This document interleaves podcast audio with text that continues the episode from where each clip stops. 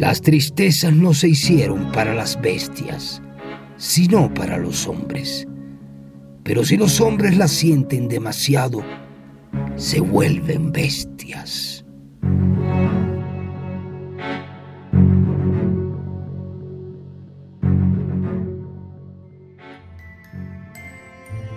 El gato. Era una noche fría, cuando cerca de la ventana de Luis maullaba un gato. El chico se levantó rápido y en silencio. No quería que sus padres lo escucharan porque planeaba meter al pobre animal en su habitación. Y así lo hizo. Después se las arregló para mantenerlo en secreto por varios días.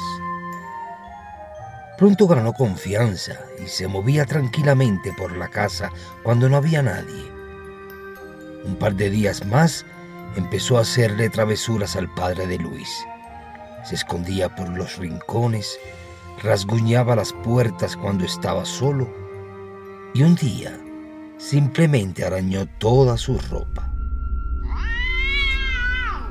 El señor entonces explotó al descubrir al animal. Quería matarlo y fue detrás de él. Luis suplicaba por la vida del pobre gato, pero solo se ganó el encierro. Cuando el señor estaba a punto de golpearle con un palo, los ojos del felino brillaron. Tomó forma humana e hizo una pregunta.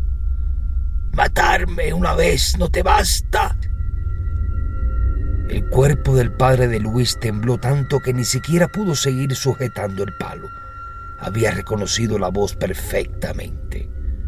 Pertenecía a un compañero de parranda al que había propinado un golpe de muerte durante una pelea.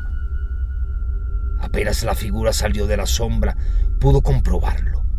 Era el mismo, pero en forma de espectro. Por quién sabe qué tratos truculentos había logrado volver a este mundo para obtener su venganza. Pero él no quería dañarlo, no físicamente Solo quería hacerle saber que estaba cerca, que miraba cada uno de sus movimientos, que habitaba su casa y que se había convertido en el mejor amigo de su hijo. Lo torturaría día tras día, robaría su sueño por las noches hasta que simplemente no pudiera más. Algunas personas dicen que después de la muerte se puede tomar el cuerpo de un animal para volver a este mundo. Por eso me inquieta que a veces mi gato me mire de esa manera y tenga comportamiento que parece tan humano. Tal vez no sea ya mi gato y se trate de algo más. ¿Qué tan seguro estás de que el tuyo sigue siendo el mismo?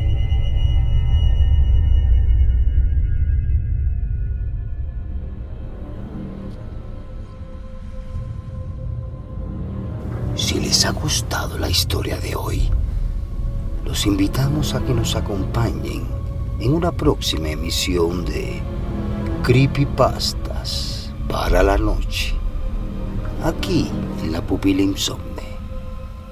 Les deseamos dulces sueños.